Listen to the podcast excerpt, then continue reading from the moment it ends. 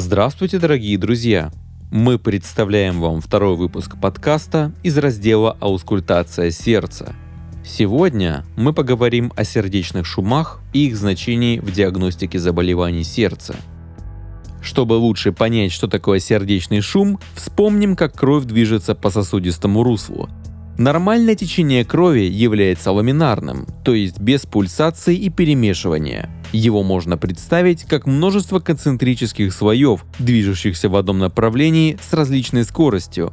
У стенок сосуда скорость потока наименьшая, а в центре наибольшая. Концентрические слои жидкости бесшумно скользят относительно друг друга, практически не перемешиваясь. Но при резком ускорении потока или же в случае возникновения препятствия на его пути, например, при сужении просвета кровяного русла, а также при понижении вескости крови, течение становится турбулентным, говоря простым языком, беспорядочным и возникают шумы, которые мы можем выслушать с помощью стетофонендоскопа. Для описания сердечных шумов использую следующие характеристики. Первое. Время выслушивания шума относительно фазы сердечного цикла. Вторая. Его длительность. Третье. Интенсивность. Четвертое. Проведение в отличные от области выслушивания зоны. И последнее. Пятое. Изменение характера шума в ответ на различные действия. Что ж, весьма обширный список. Пожалуй, пройдемся по нему и подробно разберем каждую из характеристик.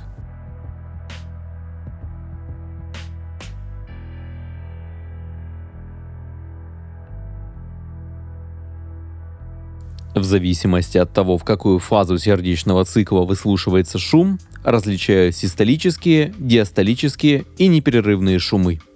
В систолу то есть в период сокращения желудочков, в результате тех или иных изменений могут быть выслушаны четыре основных вида шума.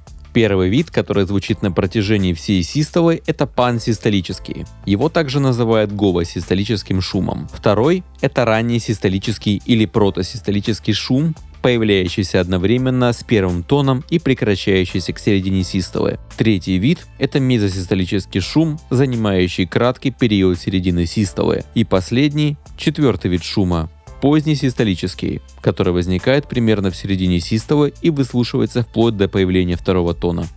Среди диастолических шумов выделяют три основных вида Первый – это ранний диастолический или протодиастолический. Возникает одновременно со вторым тоном и заканчивается к середине диастолы. Второй – мезодиастолический. Появляется после второго тона и занимает середину диастолы. Третий – поздний диастолический или пресистолический. Начинается незадолго до первого сердечного тона. Непрерывные шумы, как и следует из их названия, слышны на протяжении всего сердечного цикла – Интенсивность шума или его громкость оценивается по шкале Левина и имеет 6 градаций. Шум первого класса настолько слаб, что распознается только при максимальной концентрации внимания на нем. Шум второго класса тоже тихий, однако достаточно звучный, чтобы быть услышанным сразу же в начале прослушивания. Шум третьего класса довольно громкий и хорошо различимый. Шум четвертого класса громкий и сочетается с дрожанием. Дрожанием называют пальпируемое ощущение вибрации, которое тактильно похоже на кошачье урчание. Дрожания появляются, как правило, при высокой турбулентности вследствие большого градиента давления. Шум пятого класса настолько громкий, что может быть услышан едва рецептор мембраны фонендоскопа прикоснется к грудной клетке. И, наконец, шум шестого класса слышен уже при приближении мембраны фонендоскопа к поверхности грудной клетки еще до момента соприкосновения с ней. Область выслушивания – это зона максимальной громкости шума. Обычно для ее описания используют ориентиры стандартных точек аускультации. Шумы из исходной точки могут проводиться в различные участки, места и радиации, соответственно направлению турбулентного тока крови. Наконец, схожие шумы можно отличить друг от друга при их изменении в результате проведения различных приемов. Эти приемы меняют условия наполнения сердца кровью. К примеру, это может быть проба вальсальвы, которая заключается в форсированном выдохе при закрытых дыхательных путях. Действие метода основывается на изменении давления в грудной и брюшной полостях при натуживании пациента. В результате изменяется гемодинамика или ток крови по сосудам. Все процессы можно разделить на четыре фазы. Первые две фазы соответствуют периоду напряжения, последние две – периоды расслабления после натуживания. Сначала происходит механическое спадение крупных вен, из-за чего снижается приток крови к сердцу. Это вызывает снижение сердечного выброса, артериального давления и рефлекторное увеличение частоты сердечных сокращений. В начале расслабления пациента приток крови к сердцу восстанавливается, повышается выброс крови в аорту и увеличивается артериальное давление. С рецепторов каротидного синуса сигнал передается на ядра блуждающего нерва, действие которого приводит к уменьшению частоты сердечных сокращений. Такая последовательность реакций осуществляется в здоровом сердце и сосудах.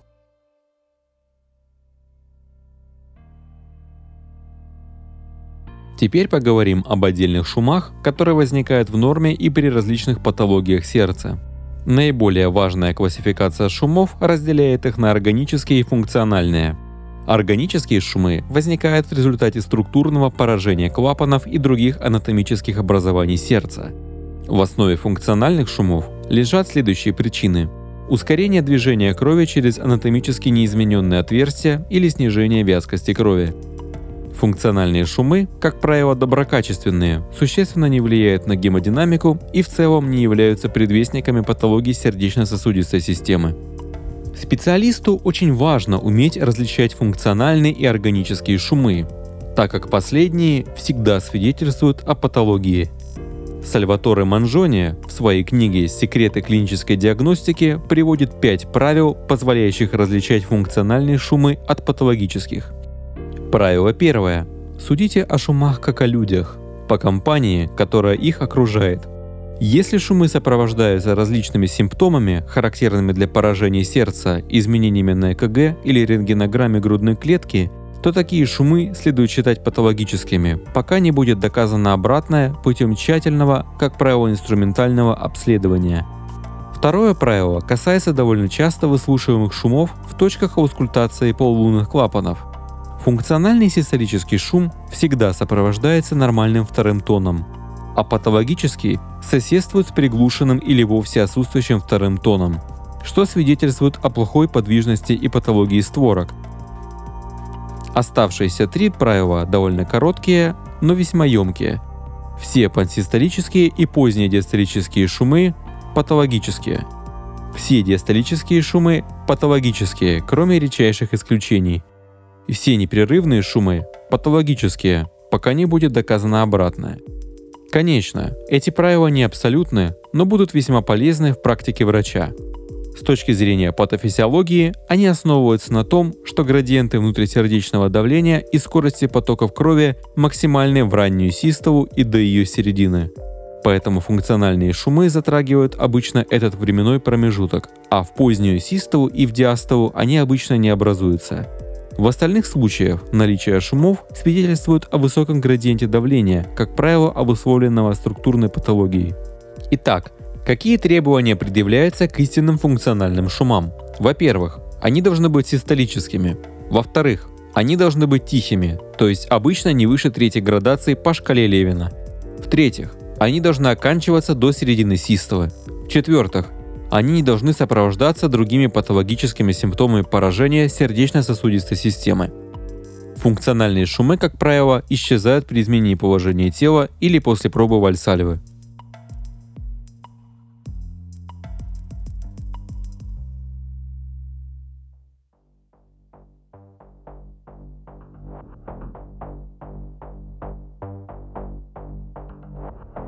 Давайте разберем некоторые частные примеры функциональных шумов. Детским кардиологам следует помнить о функциональном шуме Стила. В начале 20 века сэр Фредерик Джордж Стил в своем руководстве по педиатрии описывал этот шум следующим образом. Он обладает своего рода музыкальностью и не свидетельствует о какой-либо патологии. Его характерное свойство – это сходство со звуком лопнувшей натянутой струны.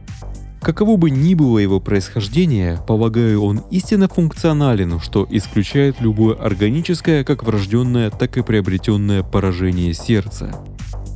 Шум стила – это наиболее часто встречающийся функциональный шум изгнания у детей дошкольного возраста. Он обусловлен прохождением крови через аортальный клапан и лучше всего слышен по левой парастернальной линии в средней или нижней трети грудины, Этот шум тихий и низкочастотный, имеет музыкальный оттенок, сходный со звуком дрожащего натянутого шнура.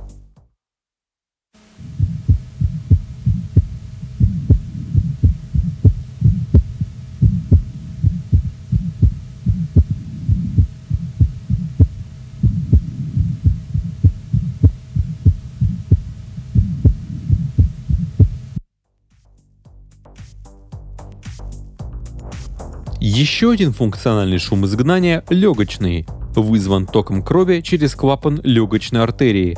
Его выслушивают над средней или верхней третью левой парастернальной линии. Так как шум высокочастотный, то используется мембрана фонендоскопа. Этот шум изгнания часто слышен у худых подростков. Систолический легочный шум изгнания становится громче в положении лежа на спине и затихает при переходе в вертикальное положение. Пример непрерывного функционального шума – это шум, слышимый над одной или обеими молочными железами на поздних сроках беременности. Он обусловлен повышением объема и скорости кровотока в грудных артериях и, как правило, исчезает завершением лактации. Шум можно заглушить, прижав стетоскоп к коже в области его максимальной интенсивности. Экзотическая редкость – это диастолический функциональный шум – он выслушивается обычно у детей, возникает одновременно с третьим тоном. Однако данный шум – исключение, и его следует априори считать патологическим, пока не будет доказана функциональная природа его происхождения.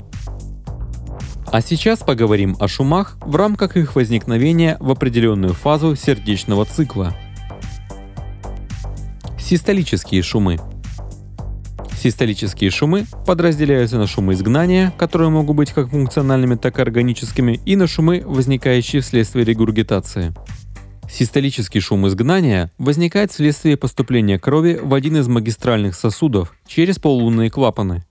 Он начинается непосредственно за первым тоном, имеет нарастающую убывающую или, иначе говоря, ромбовидную форму, Шумы изгнания средне- и низкочастотные, что помогает отличить их от шумов регургитации, которые являются высокочастотными.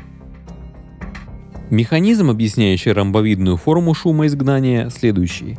Градиент давления, а следовательно и громкость шума, возрастает в первой части систолы желудочков до середины систолы. Максимум интенсивности шума приходится как раз на этот период. Затем скорость потока крови снижается, что приводит к уменьшению градиента давления. В результате вторая часть шума имеет убывающий характер.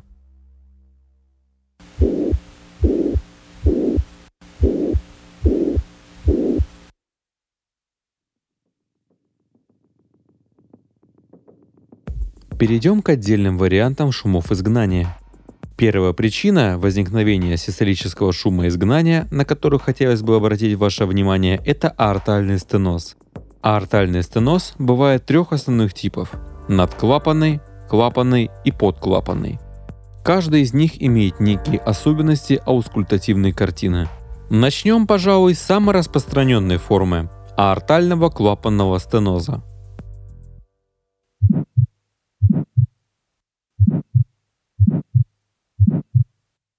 Основные причины данной патологии – это врожденный двустворчатый клапан, сифилис, кальцификация аортального клапана или его ревматическое поражение. Для того, чтобы появился выявляемый в покое шум изгнания при стенозе аортального отверстия, необходимо, чтобы оно было сужено менее чем на 50%. Это значит, что ранний или слабовыраженный аортальный стеноз может оказаться незамечен, если обследование проводится только в покое – Физическая нагрузка повышает сердечный выброс и, следовательно, может увеличить интенсивность шума и вероятность его распознавания.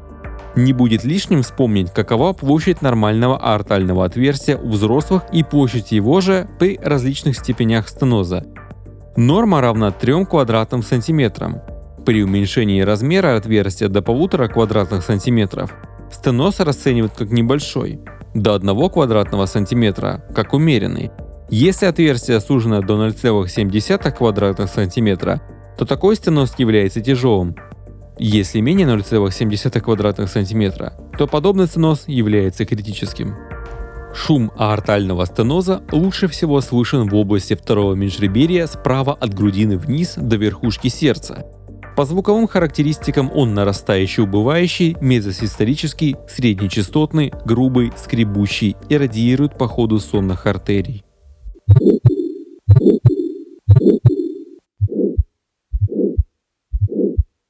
Для аортального стеноза характерно сочетание систолического шума изгнания с ослабленным артериальным пульсом, усиленным верхушечным толчком, пальпируемым дрожанием, электрокардиографическими признаками гипертрофии левого желудочка и симптомами обструкции выносящего тракта, такими как одышка, головокружение вплоть до обмороков при физической нагрузке и боли в груди. Подклапанный аортальный стеноз чаще всего является проявлением обструктивной формы гипертрофической кардиомиопатии, которая представляет из себя асимметричное утолщение межжелудочковой перегородки. Шум при гипертрофической обструктивной кардиомиопатии зачастую лучше всего выслушивается на верхушке сердца, поэтому его иногда трудно отличить от шума при митральной недостаточности. Изменение характера шума может быть достигнуто проведением приемов, влияющих на конечный диастолический объем левого желудочка. Уменьшение конечного диастолического объема приводит к приближению межжелудочковой перегородки к передней створке митрального клапана, что усиливает обструкцию и шум. Напротив, увеличение объема левого желудочка увеличивает расстояние между перегородкой и передней створкой клапана, уменьшая обструкцию и ослабляя шум. Обратите внимание, что эти же приемы могут усиливать или ослаблять шум при пролапсе митрального клапана. Какие условия увеличивают конечный диастолический объем левого желудочка? Прежде всего это выдох, пассивный подъем ног на 20 секунд и приседания на корточке. Уменьшают наполнение левого желудочка, в свою очередь, это вдох, проба вальсальвы и подъем из положения сидя на корточках. Эти приемы связаны прежде всего с уменьшением или увеличением преднагрузки за счет депонирования крови или выхода ее из депо в циркуляторное русло. Пассивный подъем ног и приседания на корточке – это пробы, которые при ослаблении шума с высокой чувствительностью и специфичностью свидетельствуют о гипертрофической обструктивной кардиомиопатии. Надклапанный аортальный стеноз обычно обусловлен изолированным локальным сужением над синусами вальсальвы – области выслушивания этого шума – еремная ямка или первое межреберье справа. Заболевание довольно редкое. Сочетается с такими врожденными аномалиями, как гиперкальциемия и лицо эльфа, широкая расстановка глаз, вздернутым кончиком носа, мешковатыми щеками и маленьким подбородком. Шум изгнания при стенозе легочной артерии отличается от шума аортального стеноза в первую очередь локализацией – Шум при аортальном стенозе лучше всего слышен во втором межреберье справа, тогда как при стенозе легочной артерии во втором межреберье по левой парастернальной линии. Шум при стенозе легочного ствола становится громче на вдохе.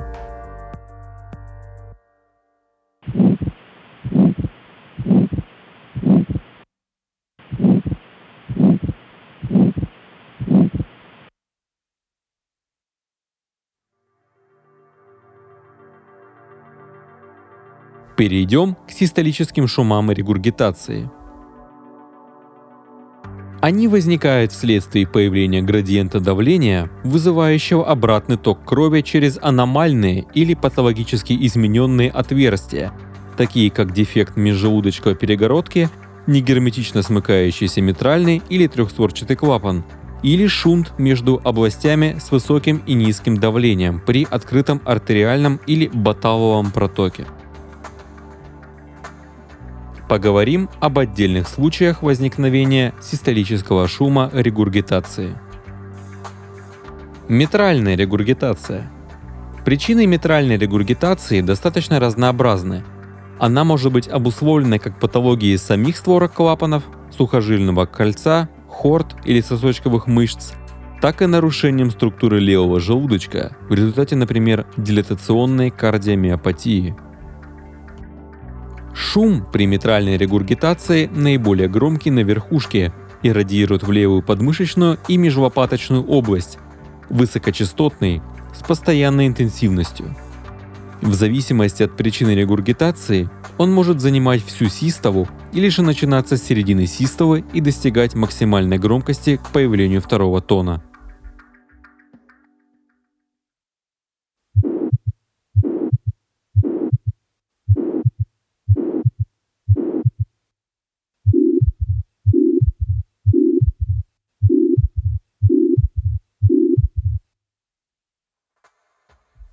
Лентовидный пансистолический шум более характерен для митральной регургитации вследствие ревматического поражения клапанов.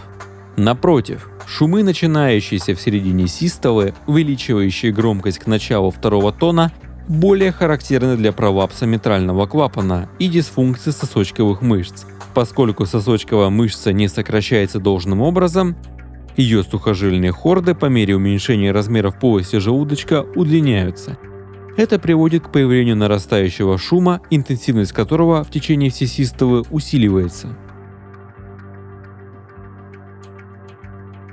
Трикуспидальная рекургитация. Какие причины приводят к первичной трикуспидальной регургитации? Прежде всего, к ним относится поражение клапана в результате травмы или эндокардита. Причем стоит сказать, что трехстворчатый клапан наиболее уязвим у наркоманов – также причиной регургитации могут послужить врожденные пороки, такие как, например, аномалия Эпштейна, когда створки правого атриоventriculaрного клапана исходят из стенок правого желудочка, а не из предсердно-желудочкового кольца. Вторичная трикуспидальная регургитация обычно развивается при перегрузке правого желудочка давлением, что происходит при легочной гипертензии или при перегрузке объемом, к чему приводит дефект межпредсердной перегородки. Постепенно развивающаяся дилатация правого желудочка способствует расхождению створок клапана и развитию клапана недостаточности. Шум трикуспидальной регургитации лучше всего выслушивается внизу у левого края грудины или в эпигастральной области. Шум пансистолический, достаточно громкий, при небольшой физической нагрузке, пассивном поднимании ног, приведении колен к груди он становится интенсивнее – при дефектах межжелудочковой перегородки возникает пансистерический шум, который прослушивается у левого края грудины в четвертом межреберье.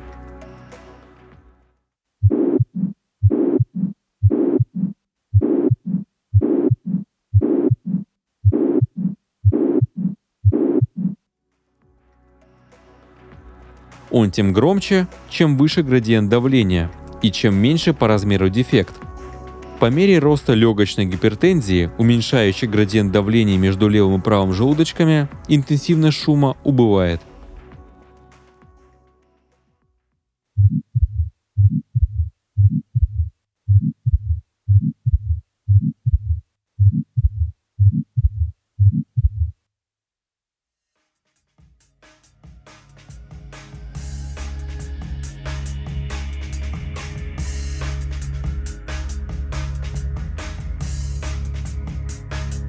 Диастолические шумы сердца. Пришел черед вспомнить о диастолических шумах. Как уже было сказано ранее, диастолические шумы в подавляющем большинстве патологические, за редким исключением. Основных причин появления диастолических шумов всего три. Стеноз митрального или трехстворчатого клапанов, регургитация крови при недостаточности полулунных клапанов или изредка дефект межпредсердной перегородки. Шум при митральном стенозе. Начнем со стеноза митрального отверстия. Причинами митрального стеноза могут служить ревматическая лихорадка, вызывающая хроническое воспаление, фиброз и сращение створок клапана, часто с последующей его кальцификацией, врожденная аномалия, при которой из одной сосочковой мышцы выходят хорды, прикрепляющиеся к обеим створкам клапана, и довольно редкая причина Миксома левого предсердия, когда опухоль частично обтурирует проток. Шум при митральном стенозе лучше всего выслушивать в области верхушки. Он мезодиастолический и начинается после щелчка открытия, который, стоит заметить, удается выслушать не всегда, и затем продолжается в течение всей диастолы. Форма шума довольно сложна и выглядит следующим образом. Сначала громкость шума возрастает до максимума в середине диастолы, вследствие проталкивания крови из предсердий в желудочке через стенозированный клапан. А затем наступает убывающая фаза, но с поздним пресисторическим усилением шума, что соответствует сокращению предсердий в конце диастолы. Это, в свою очередь, объясняет отсутствие данного компонента при развитии трепетания предсердий. Шум при митральном стенозе настолько низкочастотный, что выслушивается только стетоскопом и при положении обследуемого на левом боку.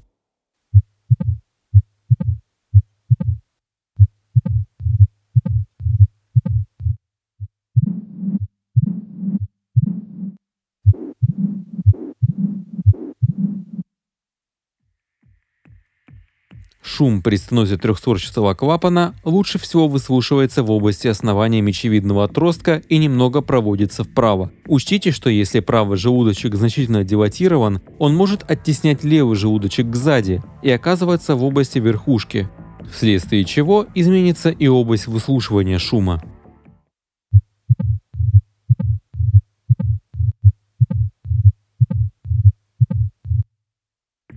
Шум при аортальной регургитации. Причины аортальной регургитации – это поражение фиброзного кольца аортального клапана или дилатация дуги аорты.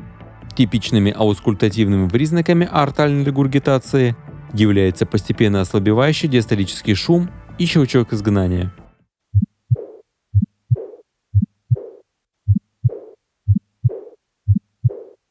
При поражении аортального клапана его створки закрываются недостаточно плотно, поэтому кровь из аорты во время диастолы затекает обратно. Желудочек не выдерживает такой нагрузки и происходит его компенсаторное расширение.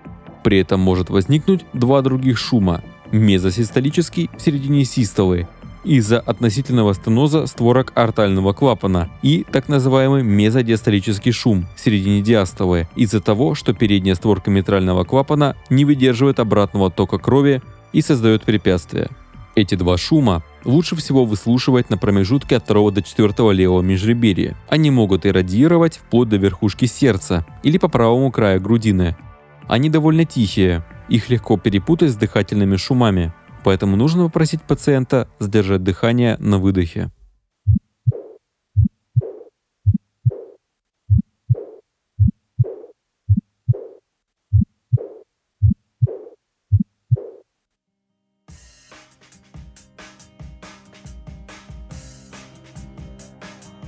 Вы прослушали второй подкаст Medical Channel из раздела «Аускультация». Человечество с древности восхищалось сердцем, его называли органом любви и даже вместилищем души. Мы надеемся, что облегчили вам освоение методики аускультации этого удивительного органа. Ну а в следующем выпуске мы разберем аускультацию легких.